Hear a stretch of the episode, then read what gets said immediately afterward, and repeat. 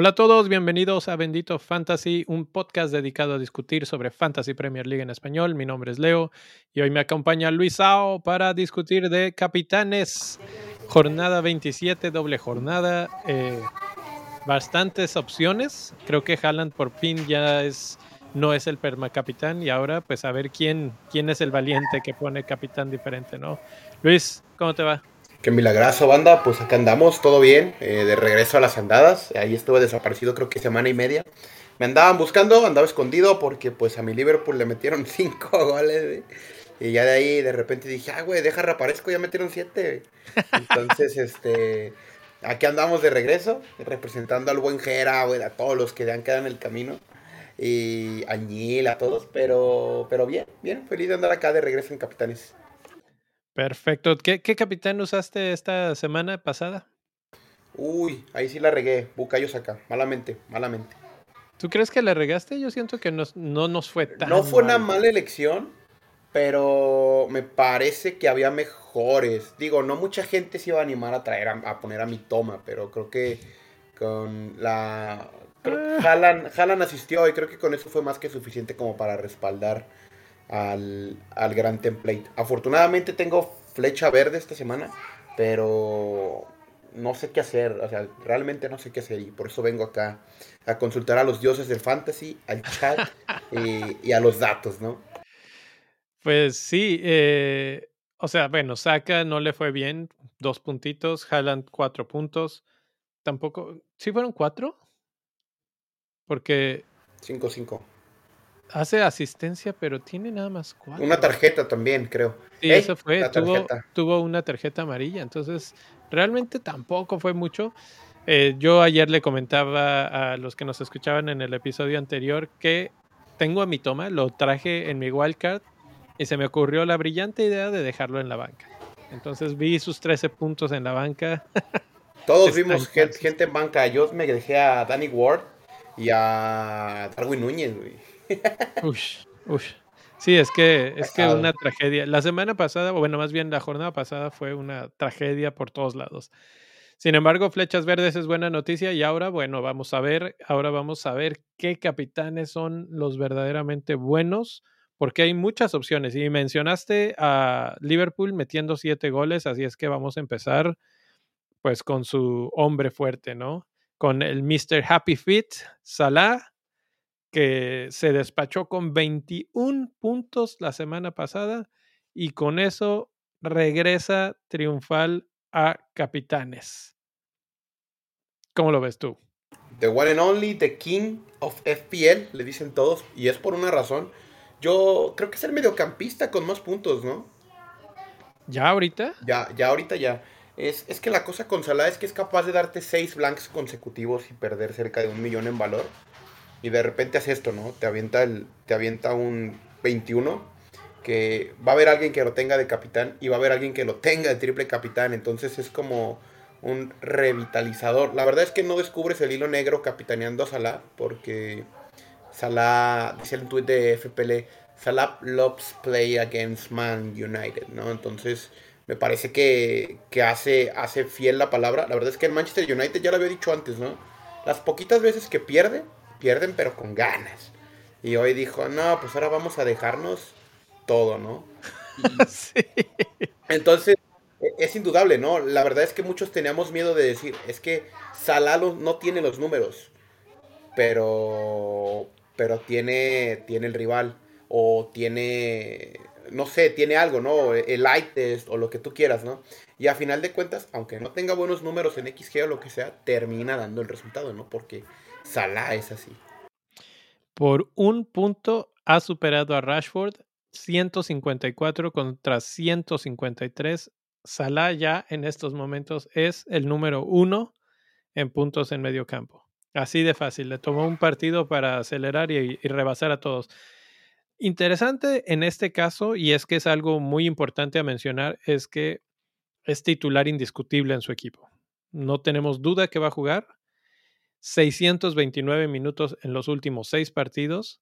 Es el más alto, el más cercano a eso es, es Haaland, de los que vamos a hablar hoy. Y me parece extraño, siendo del Manchester City.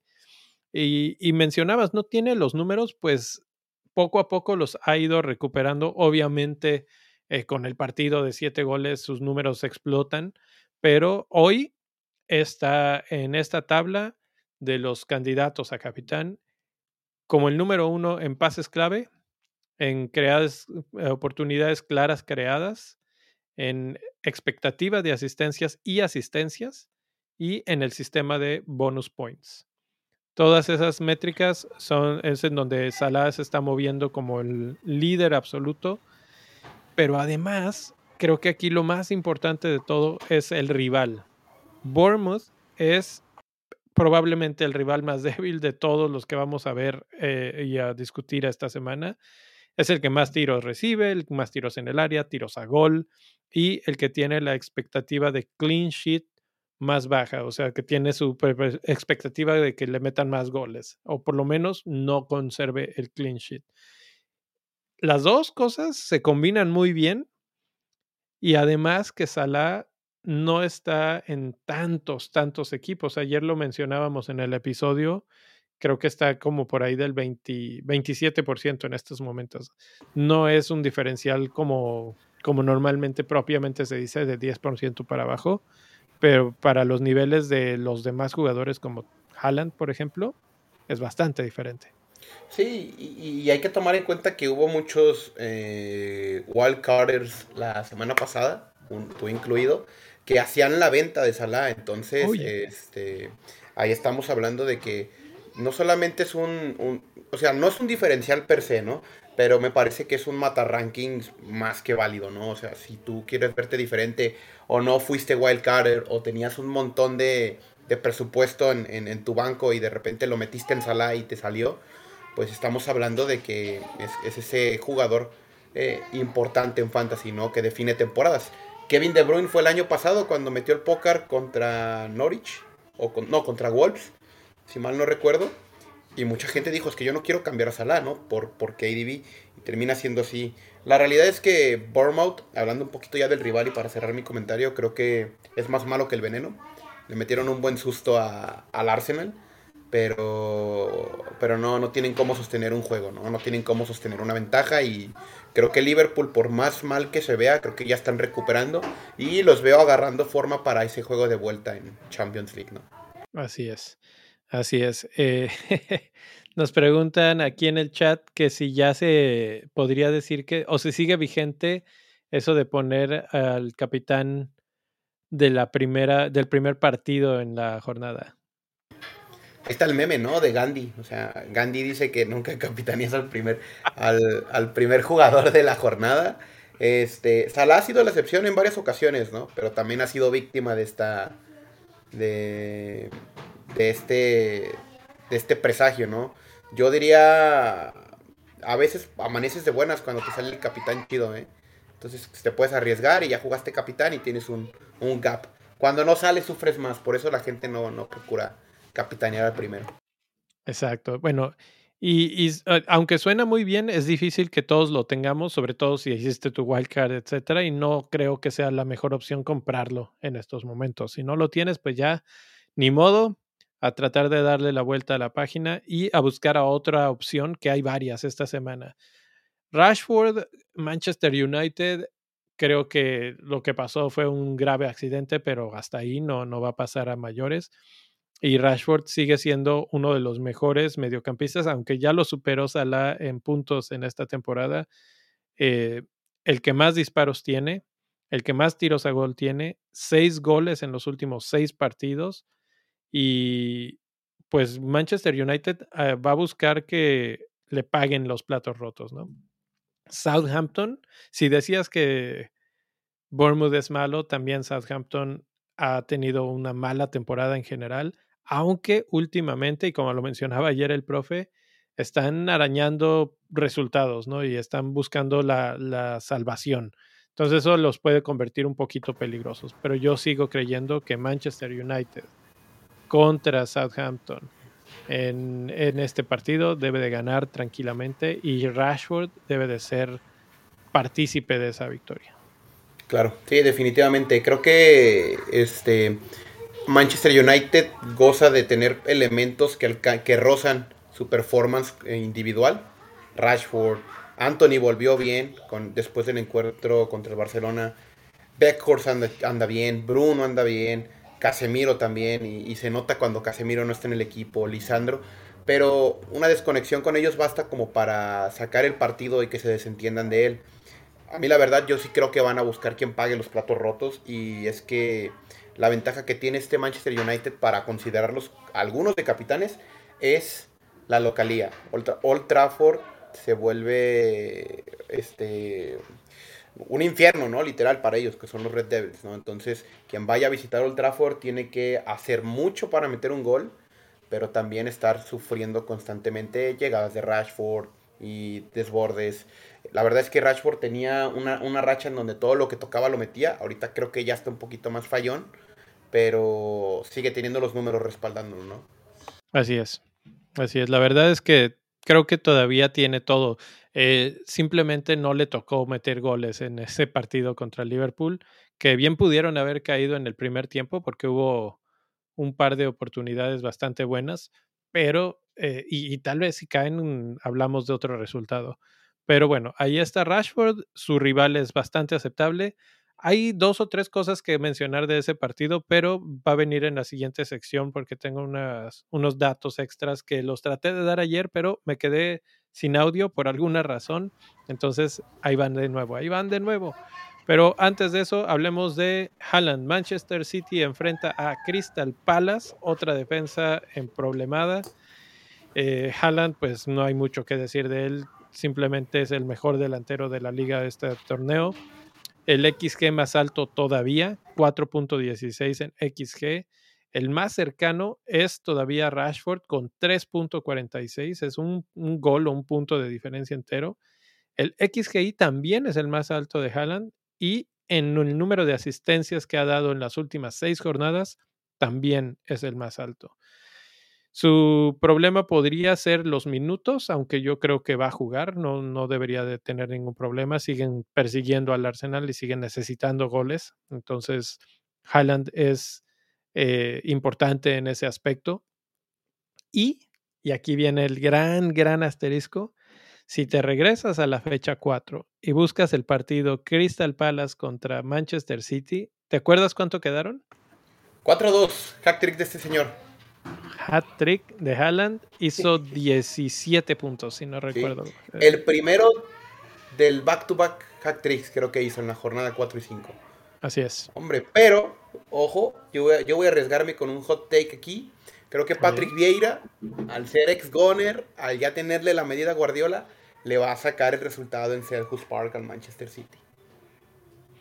Puede ser, o sea, ya, ya algo tuvo que haber aprendido. No, y, la ventaja la tuvieron. El partido lo iban ganando 2 a 0. O sea, Crystal Palace iba ganando ese partido.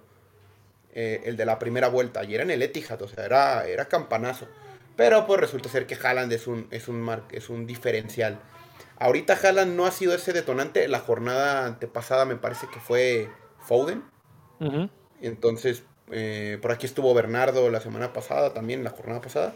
Entonces creo que va, no sé, a lo mejor juega Mares y hace algo. Eh, KDB regresa después de que lo vendieron muchos. O sea, FPL es muy así, pero yo sí soy de la idea de que Crystal Palace en Selhurst Park puede hacer la diferencia, ¿no? O sea, Saca el quisiera. Ajá, correcto. Sí. Eh, es muy probable, me da miedo ese, ese dato de, de, la goliza que se llevaron en la primera parte y que de todas formas, realmente Crystal Palace no se ha caracterizado últimamente por ser una defensa súper sólida. Por ejemplo, han recibido 59 tiros en el área en los últimos seis partidos, 29 de ellos han sido a gol. y la expectativa de gol concedido o clean sheet es de las más bajas de todos los que estamos hablando, solamente es peor el de Bournemouth. Incluso es mejor Southampton que ellos. Entonces, desde ese punto de vista, le pones a un rival fuerte como Manchester City persiguiendo y con Haaland queriendo meter más goles y ya les agarró la medida la primera vez, eh, peligroso, peligroso. Pero bueno, ahí están los argumentos de los dos lados. Eh, ahora sí vamos a hablar de los jugadores que tienen doble jornada, porque curiosamente, esta jornada va a ser la complicada porque, a ver, ¿con quién te vas? Con estas tres opciones, Salah, Rashford, Haaland, excelentes opciones, cualquiera de los tres. Pero tenemos a jugadores de Brighton y a jugadores de Brentford que tienen doble jornada, dos oportunidades para hacer por lo menos una vez las cosas bien. El primero es tu, amigo, tu chavo, mi toma. ¿Qué me puedes decir de mi toma? Lo primero es que soy un visionario y aquellos que fueron por match, March después del, doblete contra Liverpool, como mi compa Arturo, lo hicieron muy mal. Yo me fui por mi toma porque yo sí vi el partido, güey. Y dije, este güey juega mejor que nadie. Eh, y, ahí lo tengo, ¿no? Me lo aguanté en la blank, me ha hecho millonario, este, juega cada vez mejor que antes y la verdad la exhibición contra el West Ham es sublime, ¿no? Creo que 5.5 es una ganga y uno de los jugadores más entretenidos que ver esta temporada en Premier League en lo particular. De momento es mi capitán, pero me falta hacer mi transfer. Y ahí está uno o dos chavos del Brentford que me quiero traer. Ok, ok. Eh, con respecto a los números, sorprendentemente, o tal vez no, es el jugador que tiene los, el número de tiros más bajo, solamente seis disparos en los últimos seis partidos, de los cuales cinco fueron a gol, por lo que tiene el XG más bajo. Entonces, no sé si esperamos de él goles o asistencias, porque en pases claves tiene cinco en esos seis partidos y tiene un XA de .88, que tampoco es muy alto, o sea, comparado con el de Salah que es de 2.34, pues es bastante bajo. Y, sus compañeros de equipo, como McAllister, tienen 1.04. Entonces es algo así como que, ¿qué esperamos? La, verdad es que en el, ¿cómo le dicen en inglés? El ex lively. eh, mi toma definitivamente es el que se lleva las palmas, ¿no? Es el jugador más atractivo de ver, pero esto también es de números, aunque los números nos quedaron mal para los que jugaron el wildcard, etcétera, eso es el término este tan famoso de la varianza, ¿no? De que tanto va a cambiar las cosas semana a semana y a veces van a salir mal, pero si te vas normalmente al, medio, al centro, pues van a estar eh, siguiendo los datos lo más cerca posible. Entonces, mi toma es una buena opción, pero McAllister es otra buena opción. Ha estado jugando bien y tiene la gran ventaja de estar en penales, tiros libres y balón parado en general. Correcto. Sí, la, verdad es que si analizamos el juego entre uno y otro, McAllister es un más orquestador y se apoya mucho de lo que es Caicedo, pero está teniendo buena llegada de segunda línea. De hecho, el juego de, de Servi se me hace bien interesante porque en un partido te plantea algo y en el otro quien menos te lo espera puede estar dando el riesgo. ¿no? No, me extrañaría ver a Moy Caicedo llegando de segunda línea, de segunda punta y también teniendo resultados en esta doble jornada. Porque en Brighton todos juegan. Entonces, creo que Bellman en la semana pasada metió gol y está en nuestras proyecciones de defensas con, con mayor puntaje. Pero hablando un poquito de la comparativa Mitoma y McAllister, creo que Mitoma es más ese ese jugador al que siempre buscan para que haga algo diferente, ¿no? Y termina haciéndolo. Y está creo que haciendo un performance superior a lo que te dicen los números. Entonces, este... Ahorita tengo unos datos sobre, con números que puede apoyar tu teoría. Ya para cerrar, yo creo que de mi toma lo normal es esperar o un gol o una asistencia dentro de un solo partido, no los dos, como pasó con West Ham. De hecho, sus dobles dígitos parecen más una anomalía que algo respaldado con sus actuaciones, ¿no? Sino de que tiene un chispazo y con eso ya la rompe. ¿Cómo, va, ¿Cómo ves a Leeds como rival? Ya hablamos de Crystal Palace, que es otro, el, su segundo partido, pero Leeds, eh, ¿cómo los ves en estos momentos?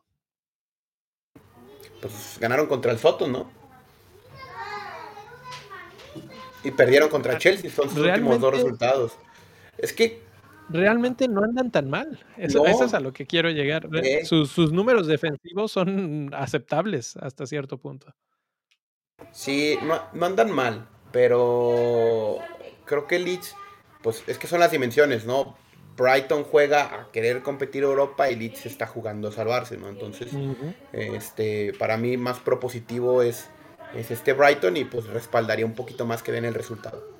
Ok. El otro equipo es Brentford y su estrella, Tony, que si hay un penal, hay gol. se acabó.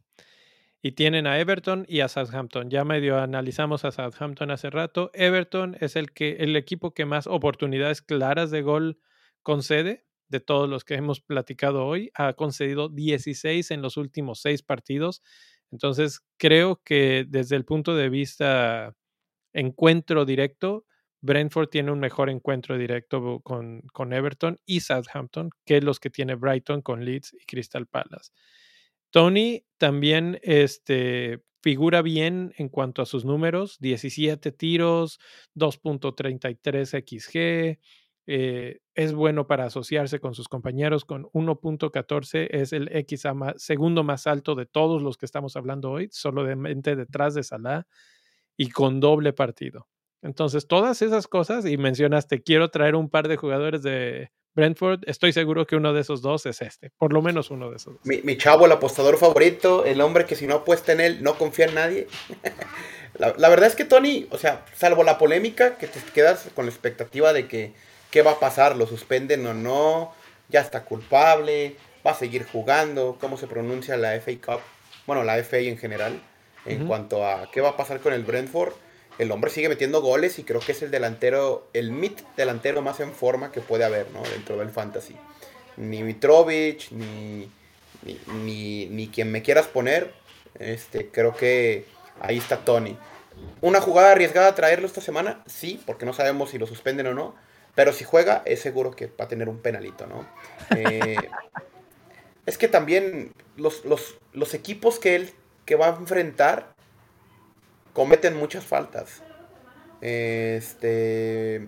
Y a mí, la verdad, el otro jugador que a mí me llama la atención es Brian Mbomo. O sea, yo la verdad tengo a los dos en un, en un, equipo de draft y no paran de darme retornos y no paran de darme retornos. Y yo digo, bueno, pues, ¿por qué están aquí no en el de de veras, no? Este. Mbomo tiene más influencia en el juego colectivo. Tony a veces se aísla, pero tiene esos, esos resultados. Yo esperaría que el buen Ivan, el gordo Tony, como lo conoce el buen Jera, por lo menos un penal pueda colocar, ¿no? Y si mal no recuerdo, su hat trick, eh, bueno, no fue contra Leeds, no cuenta entonces. Sí. Pero Everton y, y Sutton son buenos rivales para, para el Brentford. Pregunta interesante aquí en el chat. Dice Jonathan, Brentford de visitante baja su rendimiento y creo que esta es una perfecta oportunidad para cambiar de diapositiva y hablar de este tema que quise hablar ayer, como les mencionaba.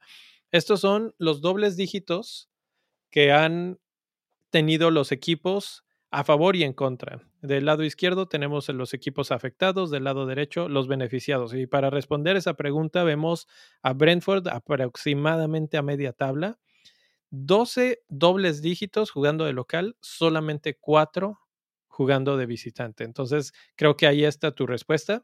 Los dos partidos de Bradford esta semana, esta jornada, son de visita. Y eso puede ser un poquito de, hay que ponerle el asterisco, ¿no? A, a Brentford. Aquí estos datos los, los puse en formato gráfica para tratar de, de visualizar los enfrentamientos directos, ¿no? Entonces aquí tenemos eh, pues el calendario, cómo van a estar los partidos. Y si buscamos del lado azul es quién está atacando. Entonces, si va, si va de local, busquen a los azules. Y si la barra es, es larga, eso quiere decir que tienen un buen ataque de local. Y si la barra roja es larga, es que el equipo rival no defiende bien cuando es visitante lo mismo del otro lado. Entonces, por ejemplo, el encuentro entre Manchester United y Southampton es un claro ejemplo de un mismatch, es un ejemplo de un, de un e, encuentro en el que Manchester United tiene muy altas probabilidades de tener dobles dígitos y Southampton muy altas probabilidades de recibir dobles dígitos porque cuando juegan de visitante son bastante malos en ese aspecto. De hecho, es el equipo, el peor equipo de visitante en estos momentos. Sí, y, al final hagamos, bueno, hay un dato interesante en Brentford y es que tiene ya una seguidilla de partidos invictos en Premier League, ¿no? Entonces, la 11, según contamos ayer. La seguidilla de juegos y los rivales que vienen te hacen indicar que pueden llegar a los 13. Pero puede haber un romper resultados. La verdad es que de visita es más complejo. No tienes el respaldo de casa. Pero Brentford es un equipo que ha sido bastante consistente, consistente, consistente, eso hace. Son los que hacen la tarea, o sea, defienden bien, su línea defensiva está muy bien. David Raya es uno de los mejores porteros en FPL. Este, el medio campo a mí me gusta mucho porque tiene muchas variantes pero es que arriba la tienen muy clara, ¿no? Si no es Tony o Bomo, está Wisa, si no es Wisa, está Da Silva, si no está Da Silva, está... Hay un chico nuevo que, ficharon, creo que se llama Shade, una cosa así, trae la nueve y todo, y hasta se ve acá fresón el batillo, pero este Brentford ya conoce su modelo, ¿no? Y sacan provecho de él. El único rival que me causa un poquito más de incertidumbre es el Everton, porque el Everton usa este, Goodison Park como fortaleza para sacar malas rachas de su temporada. Entonces probablemente ahí es donde se le vea más complicado. Pero creo que puede salir, puede salir. O sea, es una buena apuesta. mencionabas a Everton y déjame lo encuentro en esta tabla en cuanto a resultados de local. Solamente ha recibido siete veces dobles dígitos cuando juega de local, 11 veces cuando juega de visitante. Entonces sí, definitivamente se ve un poco mejor cuando son locales. Y aquí lo podemos ver eh, una vez más en la gráfica, si nos vemos, vamos al de ataque en visita. Brentford no se ve fuerte de visita, de hecho tiene una barra bastante pobre, pero tanto Everton como Southampton, sobre todo Southampton, tienen una barra de probabilidad alta de recibir dobles dígitos, incluso jugando de local. Eh, Everton creo que aquí hay que ponerle un pequeño dato ahí que realmente era el Everton de Frank Lampard, ¿no? Y ya empezamos a ver otra, otra forma de defender. Pero por lo pronto, pues esos son, son los números. Eh, el otro equipo es Brighton. Brighton que tiene doble partido. El primero es contra Leeds, es de visitante, entonces volvemos ahí a buscar a, Brighton contra Leeds. Y tampoco se ve así como que tú, que tú digas, ah, este partido de, Brighton Leeds es el, mejor. Leeds se ve alto en su probabilidad de recibir 10 puntos o más de algún jugador y por eso es que mi toma vuelve a tomar fuerza. Y con eso, con ese asunto de mi toma vuelve a tomar fuerza, vamos a ver quiénes hicieron esos dobles dígitos de Brighton últimamente. Y resulta que en las últimas seis jornadas, el jugador que más puntos ha hecho tomando en cuenta solamente si hicieron dobles dígitos o no, es precisamente mi toma. Ha hecho eh, tres veces dobles dígitos. Mi chavo, mi chavo. Hizo 10 en la 21, 11 en la 22 y 13 en la 26. Solamente Mohamed Salah se le acerca con 11 y 21 eh, en cuanto a puntos totales, eh, se le acerca. Y, luego, bueno, hay una lista de jugadores que han conseguido dos veces dobles dígitos, pero de los que hoy estamos hablando, eh, nada más mi toma, porque están eh, Salah, Ienacho, Rashford, Haaland, Martinelli, Foden, eh, Fernández. Si estás buscando a alguien de doble jornada, es mi toma, parece ser. De acuerdo a la cantidad de dobles dígitos que ha conseguido, a cómo está jugando su equipo, a los rivales que tiene. Eh, este es el dato que te decía. Creo que los datos sí lo respaldan, porque aunque no son este, muy altos todo el tiempo, sí suele eh, o sí es el jugador de su equipo que consigue eso. Y si tú lo vas a poner de capitán, quieres que sean 10, 11, 13 puntos. ¿no? Correcto. Y con posibilidad de hacer el brinco en, la siguiente, en su siguiente juego de doble jornada, ¿no? Por eso. Este, creo que él no tiene el riesgo de la ruleta porque de Serbia ha rotado. De hecho, el último partido banquea a Robert Sánchez, ¿no? Y saca de la manga Steel. Entonces de repente dices, bueno, pues, o sea, ¿a qué estamos jugando, no? Pero dentro de todo, todas las alternativas que tiene este Brighton, creo que hay tres jugadores en ofensiva que son intocables, ¿no? March, eh, McAllister y Mitoma, ¿no? Lo de ahí en más, todo lo mueve, ¿no? Ferguson por Welbeck, de repente mete a Lamptey, de repente mete a este a, la lana, de repente agarra de una que otra cosilla, ¿no? Pero creo que mi toma sí tiene su puestito asegurado y aquí se ve el dato, ¿no? El, doble dígito bien comprobado. Comparado con su coequipero, eh, McAllister está en 15, en el lugar número 15, 14 puntos en la 26 y es la única vez que ha hecho doble dígito en las últimas seis jornadas. No me fui más atrás para no hacer esta tabla enorme, pero creo que seis jornadas nos da un, un buen panorama de, bueno, cómo, cómo andan realmente. Y eso de que McAllister este, ganó en, en el volado que muchos estaban echando entre si él o March o cuál. Bueno, pues este ganó McAllister, pero fue la única vez que ha ganado en los últimos seis partidos. Claro. Por ahí mencionaba, vi en, en, en Twitter algunos que todavía tienen este Pro March, que dicen que la, la, mayoría de los goles de sus rivales caen por el lado de su banda. Entonces también podríamos considerarlo, aunque no sea para capitán, para ponerlo como titular en el equipo, ¿no? Sí, claro, definitivamente. Bueno, pues aquí dice, ¿quién dejar en la banca, Odegaard o Watkins? ¿Venderías a Odegaard para traer a Sala? Eh, te contesto la segunda pregunta. Depende de tu equipo, ¿no? Tu equipo está diseñado con, con jugadores del mismo valor que el de Odegaard. Me imagino un Rashford, me imagino este ah, no sé, yo tengo a Grealish, por ejemplo, ¿no? O tienes algún Mares, o tienes Codigacto. Eh, la verdad es que traer a Salah es una jugada inteligente, pero se me hace que ya, se te pasó el tren, mi chavo. Ya. este. Va a haber buenas oportunidades, pero creo que no es la mejor ahorita. Correcto. Y también hay que ver qué, qué esquema de tu equipo tienes, ¿no? Si ya tienes triple Arsenal, creo que deshacerte de uno estaría bien. Y Odegar no es alguien que ha elevado tanto su valor como Martinelli, que sí te puede pesar en las finanzas.